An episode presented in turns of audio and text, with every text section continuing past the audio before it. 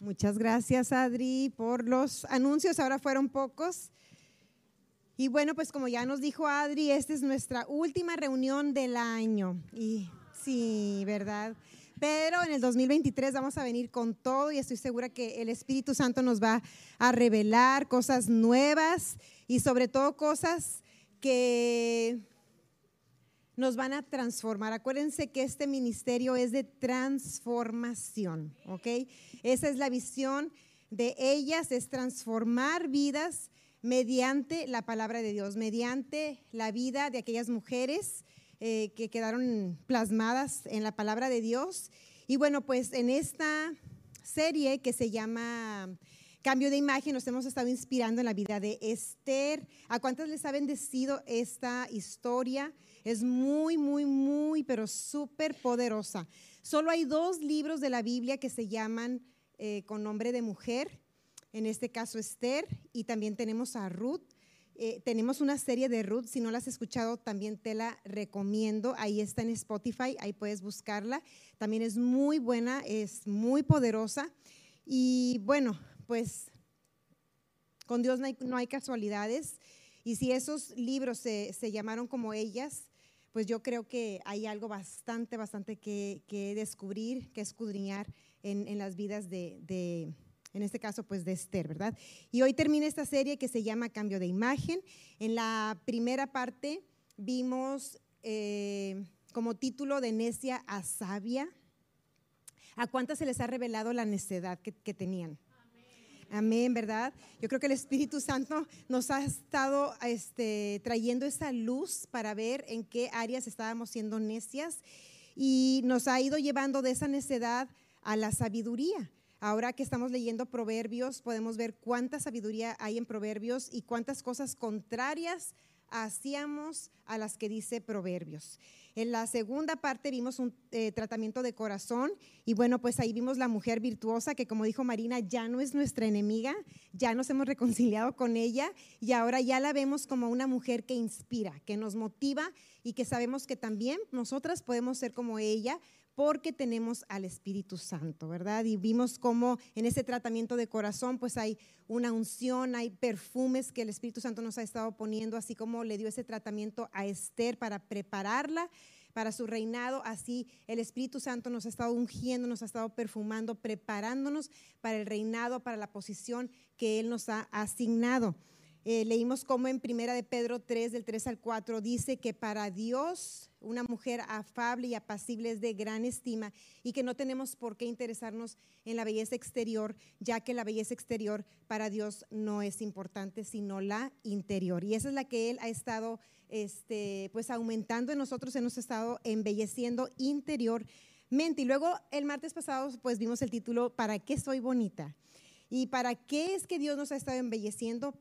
con qué propósito es que Dios ha estado llevándonos a esa sabiduría, a, esa belleza interior, pues vimos que el propósito definitivamente no tenía que ver tanto con nosotras y vimos cómo con Esther de pronto ella se convierte en reina y podías pensar que ese era el fin de la historia, que ahora ella iba a tener una posición pues de comodidades, una posición este, de riquezas, de autoridad, de pedir lo que ella quisiera, sin embargo se vio con una situación de vida o muerte, algo muy, muy fuerte para ese tiempo, para el pueblo de Dios, y vimos que todo lo que Dios le había estado preparando tenía ese motivo, tenía un propósito eterno y eso nosotros lo tomamos también. Todo lo que el Espíritu Santo ha estado haciendo con nosotras desde Gotera Continua ha sido con la finalidad de que el propósito eterno por el cual nosotras nacimos se lleve a cabo. Y vimos que para este tiempo es que nosotras estamos hoy aquí, ¿verdad? Entonces, pues Dios nos embelleció este, y nos dio el título de reina, no, no nada más para nada, sino que el plan de Dios para ponerte bonita es con un propósito espiritual. Y bueno, pues la de hoy se llama de huérfana a reina. Y me gustaría que oráramos rapidito. Padre, te damos gracias por esta serie que hoy culmina, Señor. Sabemos que tu trabajo en nosotros no culmina, eso es lo más importante. Que iremos siendo perfeccionadas hasta el día en que tú vuelvas, Jesús, o hasta ese día en que nosotros ya estemos en tu presencia. Y te damos gracias por eso, porque tú nos amas como somos, pero tu amor es tan grande que no nos quieres dejar, Señor, como estamos, ya que el propósito que tienes para nuestras vidas va más allá de lo que todavía hemos podido entender. Y yo te pido que en esta tarde, Señor, nuestro corazón sea abierto a ese, a ese destino piadoso, a ese destino espiritual, Señor, al que tú nos quieres llevar. Te pido, Espíritu Santo, que podamos escucharte y que nos des también el denuedo para cumplir con la asignación divina que tú tienes para cada una de nosotras. Que en esta tarde todo el egoísmo, que en esta tarde todo el orgullo, todo lo que el enemigo ha intentado en nuestra contra para detener tu propósito, sea derribado por el poder de tu palabra, por el poder de tu revelación, de tu Espíritu Santo. Te damos gracias en el nombre de Jesús. Amén. Bueno, pues continuando con la historia de Esther, nos habíamos quedado en que ella convocaba a ayuno, ¿se acuerdan? Ya que Mardoqueo le dijo cuál era el plan que Amán tenía, pues ella convocó a todo el pueblo y les dijo, van a, van a ayunar por tres días y yo también voy a ayunar junto con mis damas. Y bueno, pues termina este ayuno y al tercer día Esther se pone su, vestido real y sale al patio interior, dice la palabra, pues buscando esa conexión con el rey. Encuentra gracia delante del rey. Acuérdense que cualquier persona que se acercara al rey sin ser llamada podía ser, este, pues se moría, ¿verdad? O sea, la sentencia era la muerte. Y entonces Esther entendía que había un gran riesgo en lo que Mardoqueo le estaba pidiendo hacer. O sea, Mardoqueo le dijo, ¿sabes qué, Esther? O sea, tú creías que esto se trataba de ti, tú creías que estás ahí nada más por bonita, pero tú no estás ahí por bonita. Si tú no haces lo que Dios te está llamando a hacer, es muy probable que la salvación para los judíos venga de otra parte, pero quién sabe si para esta hora has llegado aquí. Eso es lo que yo te digo a ti, mujer. Sabes que nosotros tenemos una asignación y muchas veces es tan arriesgada que nos atemorizamos y no la queremos llevar a cabo. Pero sabes que si nosotros no hacemos las cosas, es muy probable que Dios use a otra persona. Pero el riesgo de esto es que tú te pierdas tu propósito eterno. El riesgo es que tú te pierdas la satisfacción, la vida, la paz, el contentamiento que hay en cumplir el propósito de Dios para nuestras vidas. Y bueno, ella entendió esto, se presenta ante el rey, encuentra gracia, él le extiende el, cetro de oro y le dice, ¿cuál es tu petición, Esther? Hasta la mitad de mi reino te doy. Eh, aquí era una oportunidad para interceder por su pueblo. Si el rey te está preguntando cuál es tu petición y ella iba con esa intención, era lógico que esa fuera la oportunidad para que Esther hablara y le mencionara lo que Amán estaba, pues no solamente lo estaba planeando, sino que ya estaba por todas las provincias esas cartas este, pidiendo que se exterminaran a los judíos. Sin embargo, Esther no lo hace. Ella se calla, no lo hace y le dice, eh, mi petición es que vayas tú y Amán a un banquete que yo les he preparado. O sea, los invita a comer. Entonces él rápidamente le dice a Amán y van a comer, y van a comer con ella, ¿verdad? Cuando van a comer, este, cuando van a comer con, ella, pues el rey le vuelve a preguntar, ya que están tomando y están a gusto, le dice, bueno, Esther, ¿cuál es tu petición? Hasta la mitad de mi reino te doy. Ya es la segunda vez que le dice. Y en esta segunda vez, Esther se vuelve a quedar callada. Y le dice, pues yo quisiera que mañana me acompañaran a comer nuevamente, tú y Amán. Y el rey le dice que sí, y pues Amán se pone súper, súper, súper feliz porque él dice, wow, o sea, a la comida de la reina solo está invitando al rey y a mí. O sea, así de importante soy. Acuérdense que el rey lo había puesto en una posición muy, muy alta. Entonces, él se pone muy feliz, pero este, después de que termina, este les dice, vengan mañana, vamos a volver a comer. Y después de que termina este tiempo con, con ellos, pues Amán sale muy contento, pero se topa con Mardoqueo nuevamente. Eh, Amán se enoja muchísimo porque Mardoqueo no tiembla, no tiene miedo, no hace nada, se mantiene en su postura y esto lo hace irritar mucho, pero se aguanta. Entonces, llegando a su casa, le pregunta a su mujer, a Ceres, así se llama, Ceres, y a unos amigos, y les dicen, ¿saben qué? Primero les quiero presumir, fíjense que me ha ido tan bien. Y les presume sus riquezas, les presume toda la gloria que él está viviendo, la posición que el rey le ha dado, la casa que le ha dado, toda la autoridad que le ha dado, cómo le, permitió este, exterminar a los judíos, cómo le dio su anillo real para que pudiera hacer lo que él quisiera, incluso se quedara con el botín de los judíos. Empieza a decirles todas las cosas buenas que le han estado pasando dicen, pero ¿saben qué? Dentro de toda esta felicidad y dentro de toda esta gloria que estoy viviendo, hay una persona que me hace enojar y me molesta, me estorba y no me deja disfrutar completamente. Y esta persona se llama Mardoqueo y es un judío y, les cuenta lo que hacen. Entonces, Ceres, su esposa, le da un consejo y le dice, manda hacer una horca y pide que lo cuelguen. Y pues a Amán le parece buena idea.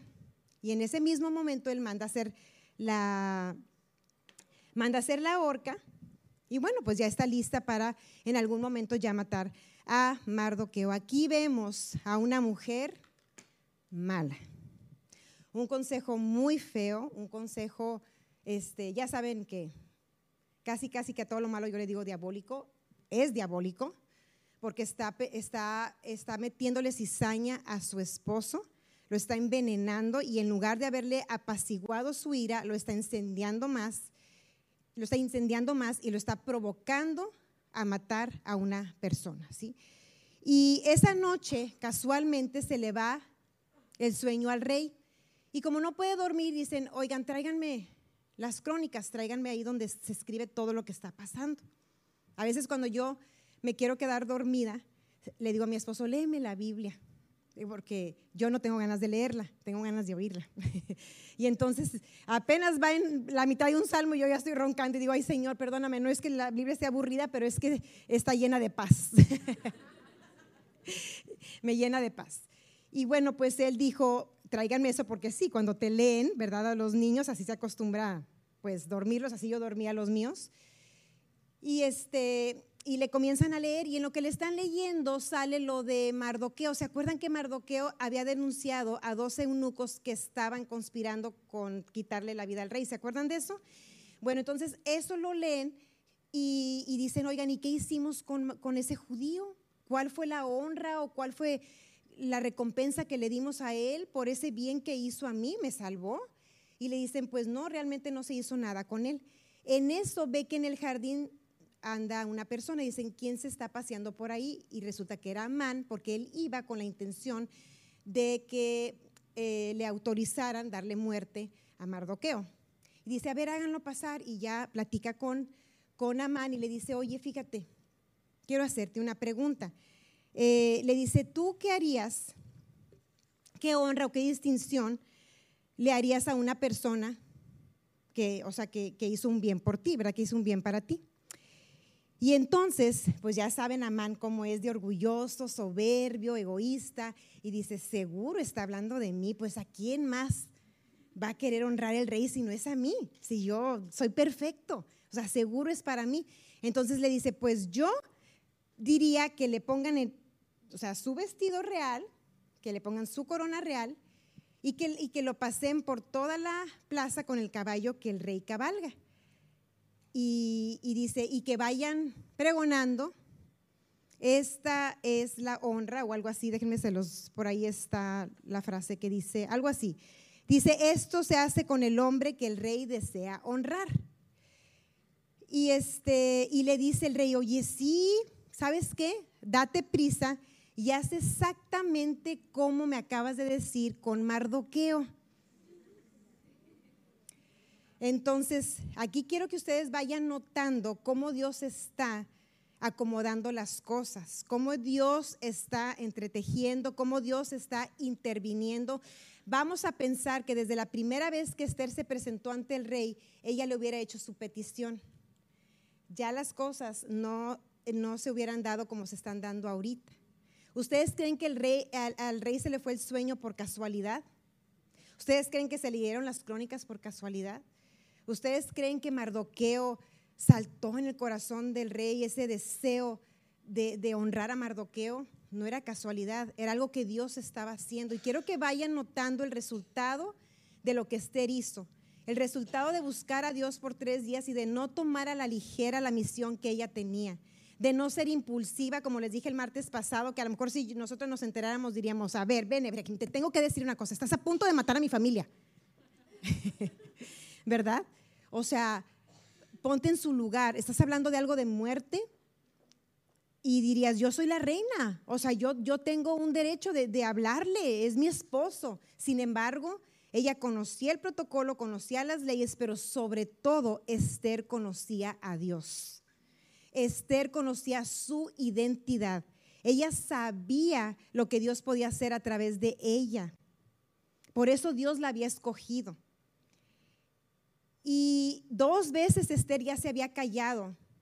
Yo me pongo a pensar que a lo mejor le hubieran dicho cualquier amiga, cualquier persona, Esther, pero si ya te di, si él mismo te dijo que cuál era tu petición, si él mismo te dijo que hasta la mitad del reino te daba, ¿por qué no abriste la boca? Era tu momento, hijita. ¿Por qué no hablaste? Pero e, eso es, la carne, cuando nos, cuando nos dejamos llevar por las circunstancias. Sin embargo, Esther estaba guiada por Dios. Ella estaba siendo guiada por el Espíritu Santo. Ella estaba siendo guiada por su Padre. Ella no hizo las, no tomó las cosas, o sea, no hizo las cosas de acuerdo a cómo se vayan presentando. Cuando si nosotras somos carnales, decimos, mira cómo Dios fue ordenando. Si Dios te puso ahí el pastel, hija, ¿es para que te lo comas? O sea, por favor, no siempre es así, mujeres. No siempre es así. Qué poderoso es saber esperar en Dios. Cuando yo he estado eh, leyendo lo de Esther, me doy cuenta del poder que hay en esperar en Dios. ¿Cuántas de ustedes, al igual que yo, casi odian cuando Dios les dice, espera? Es de las cosas más difíciles. Tú quieres que te diga, ya ve, ya dile, ¿verdad? Ya cómpralo, ya póntelo. Pero cuando tú dices, lo hago, Señor, dice, espera, dices, ay, no, eso no, por favor. Porque a la carne no lo soporta, la carne siempre quiere actuar, la carne es impulsiva, quiere exponer lo que sabe, quiere exponer lo que piensa, y las cosas del Espíritu son con calma, son apacibles, pero son poderosas y trascienden y cambian circunstancias. Entonces aquí ya, ya estamos viendo la sabiduría que Esther había estado este, aplicando. Y entonces, bueno, pues eso pasa con, con, con, Mardoqueo. Acuérdense que en Primera de Pedro 3, creo que, sí es, creo que es el 5, cuando Dios, cuando Pedro menciona que lo que es de gran estima para Dios y da el ejemplo, dice, como Sara, dice, como esas mujeres que sabían, ¿qué sabían? Esperar en Dios. Esperar en Dios es el ejemplo, dice, porque así también se ataviaban en otro tiempo aquellas santas mujeres que esperaban en Dios estando sujetas a sus maridos. Aquí hay una clave, mujeres. Esperar en Dios, la mayoría de nosotras somos, como les digo, impulsivas ya queremos hacer las cosas. Ya queremos ordenar, dar instrucciones, regañar, decirle a la gente cómo se vista, cómo camine, lo que debe de contestar, lo que debe de estudiar, lo que debe de comer, bla, bla, bla. ¿Alguien puede decir amén? ¿Verdad que sí? Entonces yo quiero que tú repitas conmigo. Esperar. Dilo otra vez. Ahora di, voy a aprender, a, esperar. Amén, ya las grabaron. Ya las, Espíritu Santo, tú eres testigo. Ok, si nos dejamos de llevar por el impulso, eh, nos vamos a perder la intervención de Dios. Aquí Dios está interviniendo gracias a que Esther se está sujetando a lo que Dios quiere. Ahora, ¿qué tal si Ceres, la esposa de Amán, le da otro consejo? Sabes que ella le hubiera salvado la vida a su esposo y ahorita vamos a ver por qué. Pésimo consejo. Ella es, ella es la insensatez, ella es la necedad de la, que habla Proverbios. Amán hace con Mardoqueo lo que, pues lo que él mismo propuso y después regresa a su casa súper triste. Un día anterior había regresado muy contento, ahora regresó muy triste. Y otra vez consulta con seres, con sus amigos, y le dicen, pues si este hombre es judío y te pasó esto, estás perdido, ya, te amolaste. Otra vez su mujer no le da un consejo de ánimo, no lo apoya, no lo ayuda, yo creo que no lo amaba, qué cosa. Y estaban aún hablando cuando llegan para llevarlo a la comida, ¿verdad? Este, fueron a comer con la reina y otra vez el rey le pregunta, es la tercera vez, le dice Esther, ¿cuál es tu petición? Hasta la mitad de mi reino te doy. Y entonces ahora sí Esther habla. Acuérdense que Mardoqueo le dijo, no te puedes quedar callada. Ella tenía una misión, pero quiero que veas que hay tiempos, mujer. Tú tienes una misión, tú tienes un propósito divino, pero hay tiempos. Si Dios te da una palabra, escúchalo. Ok, yo creo esa palabra, Señor, pero ¿cuándo? ¿Cómo es que lo voy a llevar a cabo? No te aceleres a cumplir algo este, que todavía Dios no te ha dado luz verde. Muchas veces Dios nos revela nuestra asignación, pero no nos dice cuándo. Aquí ella sabía que no podía quedarse callada, pero ahora llegó el momento y le dice, yo y mi pueblo hemos sido vendidos para ser exterminados. Y yo no molestaría al rey si nos vendieran para ser esclavos, dice, pero si fuera así yo me habría callado. Pero nos están vendiendo para, exterminarnos, para terminarnos. Y el rey se molesta y le dice, ¿y quién es ese? ¿Y dónde está el que ha concebido hacer tal cosa? Y Esther le dice, el enemigo es este malvado Amán.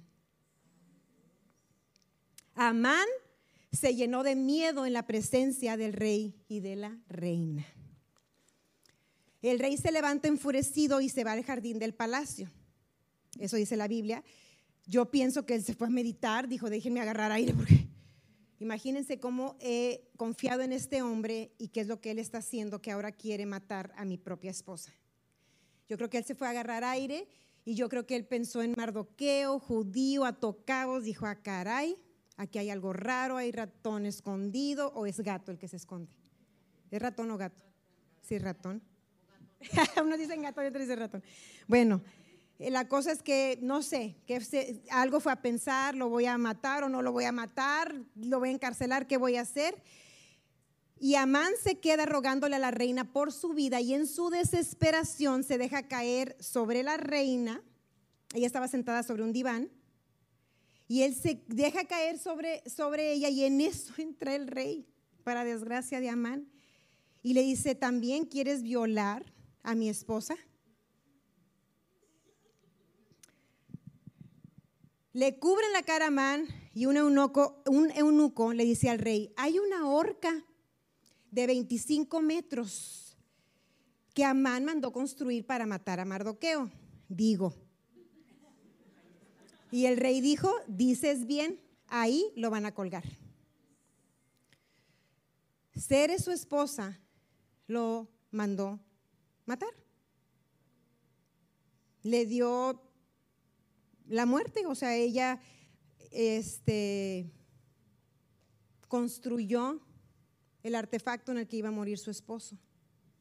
Puedes ver la maldad hasta dónde puede llegar y la sabiduría también hasta dónde puede llegar. Yo me acuerdo así rapidito de algo que mi mamá siempre contaba y decía, había unas personas, mija, que siempre me acuerdo de ellas porque nos lo platicaba cuando nos poníamos necias y decía, era un matrimonio y ella se quedaba en la casa y él se iba a trabajar. Y cuando él venía, ella siempre le decía, ay, es que la vecina, ¿qué crees que hizo? Ahora dejó la basura aquí. Y me hizo esto. Y ay, ¿qué crees que la vecina?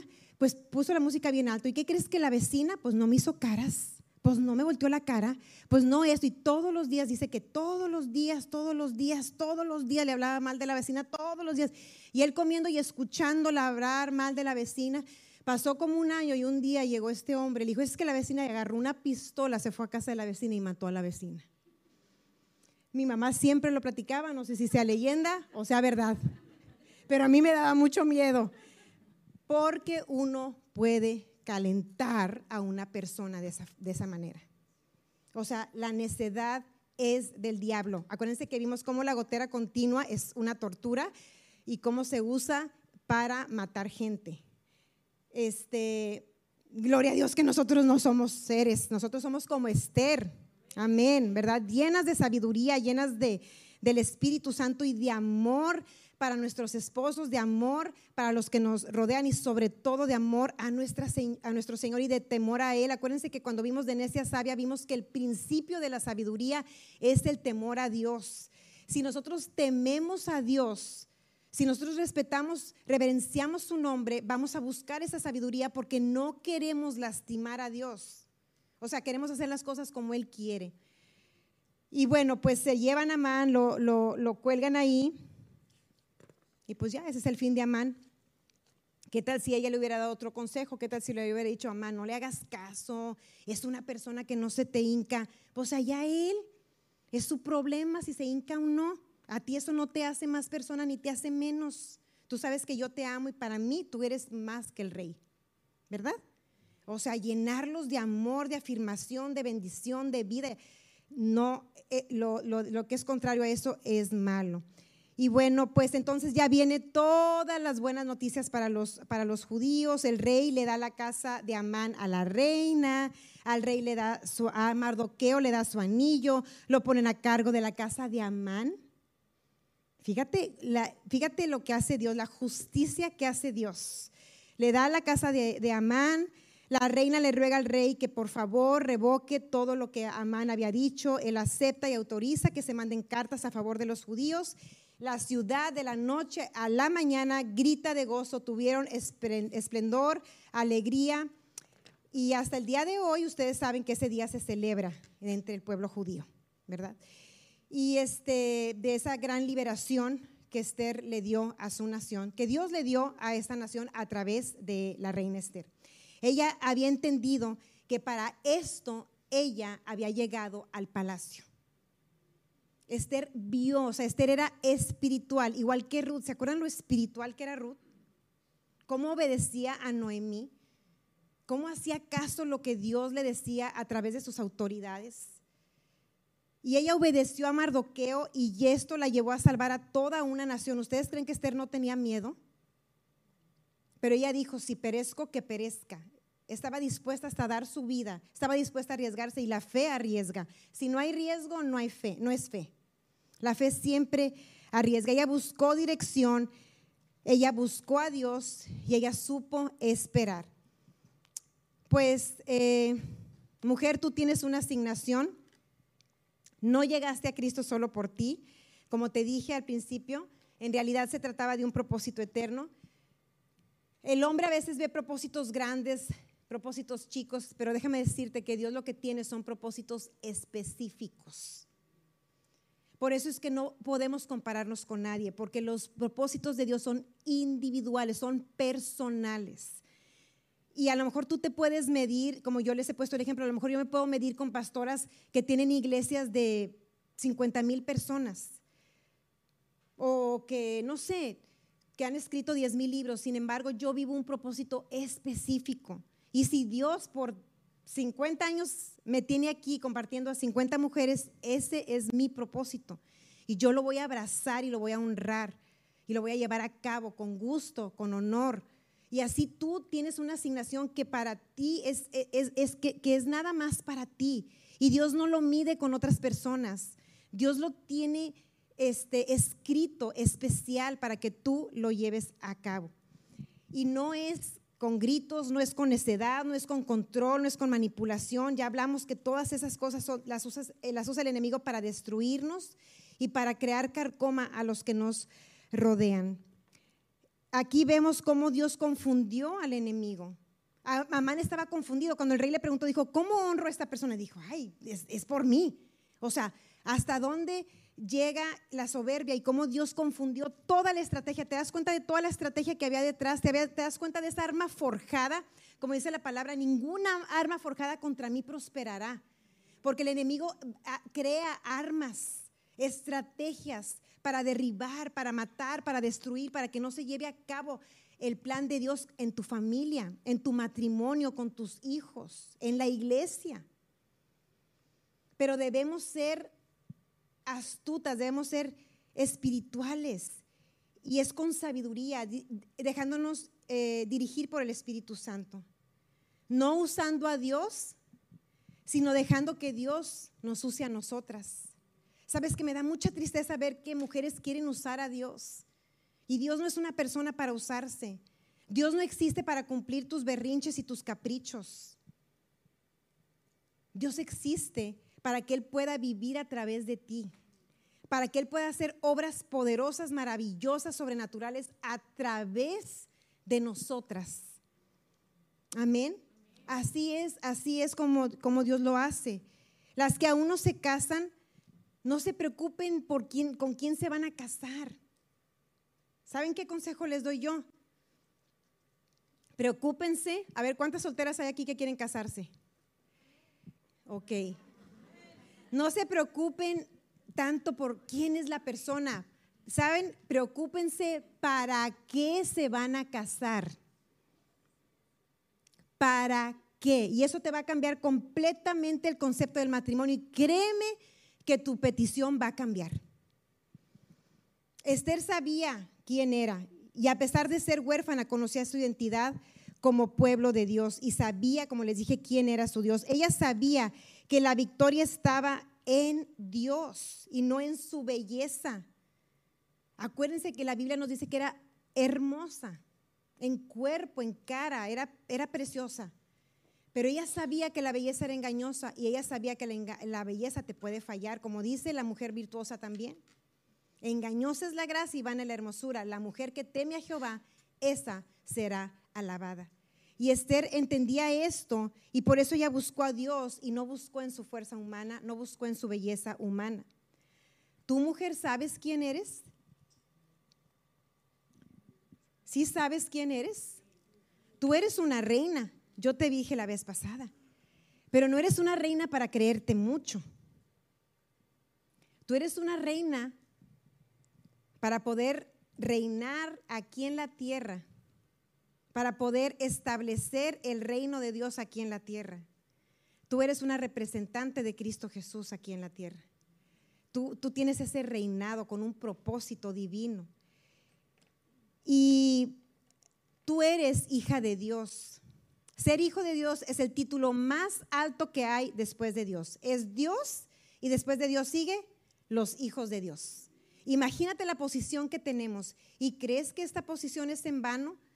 ¿Crees que es nada más para que fueras hija de Dios? Que Dios te salvó y que todo lo que Dios te ha enseñado y todo lo que te ha revelado y todo lo que te ha guardado y todo lo que te ha bendecido es nada más porque sí. Es que Dios es bien bueno. Es bien bueno y como le sobra bastante, pues Él nos da. No, hay un propósito en todo lo que Él hace contigo. Hay un propósito en tu título de hija. La oración, el ayuno, el buscar a Dios. Acuérdense que vimos buscar primeramente el reino de Dios y su justicia y todo será añadido, no es al revés. Buscándolo vas a saber cuándo hablar y cuándo callar. Fíjense en Esther. Ella tenía que hablar, pero ella también supo que en algún momento tenía que callar. Y eso, mujeres, es bien importante. ¿Cuándo le vamos a ir a decir a nuestro esposo algo? ¿Cómo se lo vamos a decir? O a nuestros hijos o a nuestros amigos. ¿Sigues con mentalidad de huérfana? ¿Sigues con sentimientos de rechazo, de necesidad de aceptación? Yo quiero que de tarea te voy a dar que leas Efesios 1 y vas a escribir todo lo que tú eres de acuerdo a Efesios 1. Ahí viene nuestra identidad. Lo vas a escribir y ahí en el chat que tenemos yo quiero que tú escribas las palabras que te definen, ¿ok? Que dicen quién eres tú. Te voy a dar algunas pistas, bendecida, escogida, santa, predestinada. Ahí le buscas, perdonada, sabia, es poderoso quienes somos en Cristo Jesús. Y es importante que conozcas tu identidad y que dejes la mentalidad de huérfana. Tú eres reina. Y que sepas discernir cuándo es que el enemigo quiere destruirte, para que no actúes naturalmente, para que no creas que tu guerra es con el que tienes enfrente, sino que puedas ver más allá, como Esther vio más allá. Ella no dijo, este es nada más diamante, no. No, no, no, ella tenía que tener el respaldo espiritual y yo quiero que tú desarrolles ese discernimiento. Muchas mujeres no tienen discernimiento. Oyen a Dios, al diablo y a ellas igualito. Y muchas veces te habla Dios, otras veces te habla el diablo y otras veces es tu carne. Pero hay que desarrollar ese discernimiento, mujeres. Pídanle a Dios, es algo que Él nos dio, discernimiento. No se vayan con las circunstancias, no se vayan con lo que ves, con lo que oyes. Hay que irnos con lo que está aquí adentro. Tú tienes una asignación divina como Esther, de casarte, de criar hijos, de honrar a tu esposo, de servir a la iglesia, de poner un negocio. Tienes un destino único, eres luz. Y claro y por supuesto que si tú te has decidido edificar tu casa, si tú te has, eh, has decidido construir un matrimonio, amar a todas las personas y tú has dicho, yo quiero amar, Señor, yo no quiero ver a nadie mal, no quiero hablarle mal a nadie, créeme que el enemigo va a querer derribarte, como, como Amán quiso derribar a los judíos. Él va a planear una estrategia para detenerte, matarte a ti y a todos, porque él roba, mata y destruye, él va a atacar tu identidad. Esther era huérfana y ella pudo quedarse en esa mentalidad, como les dije, que la orfandad es una pandemia que se vive hoy. La gente está llena de soledad, de vacíos, de dolor, no están seguros, no se sienten parte. El huérfano es, sensible, se ofende fácilmente, no pueden someterse a su autoridad, lo toman todo personal, no saben recibir corrección, tienen problemas para relacionarse, utilizan la manipulación, siempre están en competencia y en comparación. Esa es mentalidad de huérfano. Pero tú no eres huérfana, tú eres hija y eres reina, tú eres segura, tú estás completa. Tú no buscas aceptación, tú no buscas aplausos, tú no buscas que te digan, qué buena eres, tú no buscas eso, porque tú ya estás llena, ya estás completa. Tú no buscas y exiges que tu esposo te ame, porque tú ya sabes que eres amada. Ya que él te ame es un extra y sabes que te ama, no te hagas. La mentalidad de víctima es de huérfana. ¿Cómo, ¿Cómo te ves tú? ¿Eres segura? El enemigo va a atacar tu identidad, te va a decir, ay, por favor, ahora resulta que tú quieres ser muy buena esposa y muy buena mamá y tu familia y, y muy de iglesia. Pues nomás mira, ve a tu mamá. ¿Qué hizo ella? Mira a tus hermanas. Y te va a mencionar nombres. Te va a decir, eres incompetente, tú no calificas. Te va a decir, se van a aprovechar de ti, te estás portando buena onda, fíjate cómo se están aprovechando de ti, fíjate cuando tú les contestaste bien, cómo te contestan mal. Fíjate cómo a partir de que tú empezaste a aplicar la palabra, todos te empiezan a tratar más mal, ya viste, y tú sí, ya vi.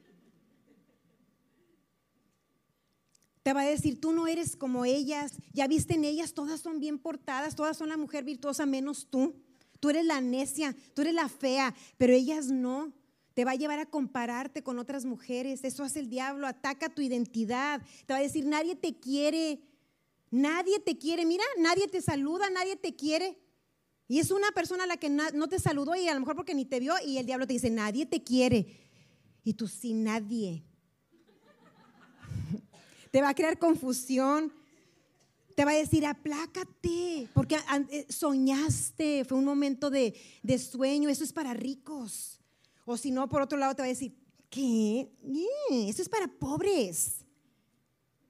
Así habla el diablo. Te estoy diciendo la verdad y directo. Te va a decir, eso es para jovencitas, ya plácate tú ya, ya estás vieja. Y, a las, a, las, a las jovencitas les va a decir, eso es para las viejas. Ya cuando no tienen que hacer, ya se hacen cristianas.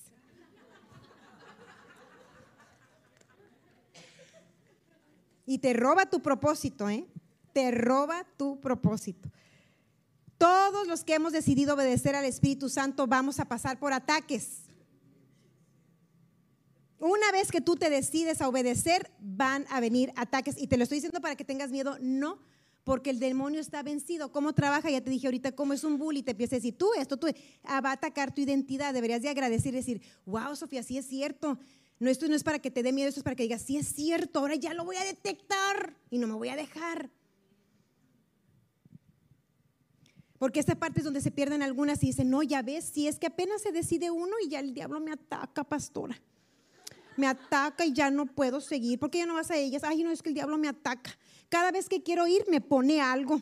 El niño se hizo popó o algo y ya no puedo ir. Me ataca, pastora. El diablo está vencido. Tú lo vences y tú disiernes y tú detectas y tú eres lista, inteligente, sabia. Y dices, ah, ya me di cuenta, no quieres que vaya, entonces voy a ir porque hay algo bueno para mí. Esa es una mujer sabia, esa es una mujer decidida, que vence cada cosa que viene en su contra. Amén. El, diablo quiere aprovecharse de ti, quiere robarte y yo te, estoy, yo te estoy diciendo cómo roba. Te estoy diciendo exactamente su plan. Entonces ya no tienes excusa. No dejes de hacer lo que te dijo mujer. No dejes de ir a la iglesia. No te rindas. Tú tienes mentalidad de reina. Tú eres hija del rey. No te dejes intimidar. No te quedes callada. Pero tampoco hables cuando no debes de hablar. Amén. O habla cuando tienes que hablar, eso es lo que les quiero decir. También hay que hablar cuando Él nos dice que hablemos. No tener temor.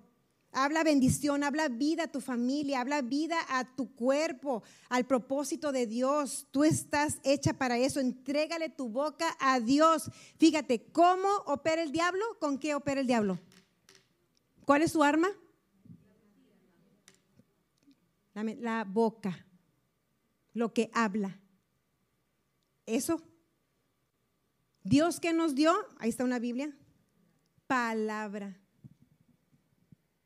Ahí está, ahí está el poder. Entrégale esa boca a Dios o si no te la voy a lavar con cloro. Y me van a venir a confesar, pastora o Sofía, como me quieras decir, ¿sabes qué? Sí, lávamela con cloro. Yo sí lo hago, ¿eh? No, ya en serio, entrégale tu boca. Ahí está el poder de la vida o de la muerte. Es que tú no sabes, es un infierno en mi casa. Bueno, habla vida. Habla que los días del cielo se viven en tu casa, pero es mentira, pastora, no es mentira, esa es la verdad. Lo que tú estás viviendo es un hecho, pero esa no es la verdad. El diablo quiere que hables muerte y sé consistente, mujer. Aprende a conocerte, a conocer a Dios y a conocer al enemigo. Les, les, recomiendo la predicación de este domingo pasado, conociendo al enemigo. Mujer, aprende a conocerte. Ahora que hemos hecho este, liberaciones y todo, y me doy cuenta cómo el diablo ataca a cada persona donde la ve que es débil. Hay personas que para perdonar tienen una lista así. Hasta que la del súper, que cuando fui me dijo que no había y sí había, y no he podido desde ese entonces sacarla. Y hay otras que no, pues no a nadie. Pero otras tienen otras áreas que digo, su y la otra esa área no la tiene. Entonces aprende a conocerte y date cuenta y dile, ¿qué es lo que a mí me molesta? ¿Por dónde me ataca a mí? Ajá, ya lo descubrí. Ya no voy a dejar que me ataques por ahí. Ya no. Te vas a decidir y a parar firme. Porque tú eres reina, porque tú eres hija. Conoce a Dios. Entre más conoces a Dios, más conoces tu verdadera identidad. Ahora no vamos a tener ellas hasta el 2023, todavía no tengo la fecha. No es excusa, mujer. Aquí tenemos reuniones domingos y miércoles para que tú te llenes de la presencia de Dios. No digas, ay, es que yo, es que para mí ellas, o sea, yo cuando no hay ellas, yo no, no, ese no es el propósito de este ministerio. Y si yo descubro que eso pasa, yo lo quito. Porque el ministerio de ellas te tiene que conectar con Cristo. Amén con Cristo. Y crear un lazo almático con cualquier cosa no es de Dios. Tú tienes que aprender, ¿hay ellas o no hay ellas? ¿Está el pastor o no está el pastor? ¿Van mis amigos o no van mis amigas? Yo tengo una relación con Cristo. Cristo nunca falla, Cristo siempre está. Entonces yo te quiero fuerte, sin excusas. Deja de depender de la gente y empieza a depender de Dios. Y ya voy a terminar. Los matrimonios exitosos, padres exitosos, negocios exitosos, todos tuvieron ataques. Mi matrimonio, las que saben más de mi testimonio, saben mucho ataque. La clave está en no rendirte. Tienes a la iglesia. Esther tenía al pueblo y lo puso a ayunar con ella. Tú tienes una iglesia que te respalda. No le creas al enemigo cuando te dice que estás sola. Tú tienes un grupo de mujeres que estamos contigo. Y tú pones y dices, ayúdenme, oren por mí, respáldenme, me siento débil, siento que no puedo y vamos a orar por ti. Hay poder en eso. No te calles, no te calles, porque el enemigo en lo oculto es donde te va a derribar. Dios te trajo a ellas para cambiar tu imagen. Te dije al principio, Dios va a cambiar tu imagen. ¿Y sabes cuál es la imagen que Dios quería cambiarte? La que tienes de ti misma. Porque la imagen que Él tiene de ti esa siempre ha sido perfecta. Pero la que tú tenías de ti misma era la que a Él estorbaba. Y Él quiere que te veas como Él te hizo. Ahora quiero que te pongas de pie y vas a declarar esto conmigo.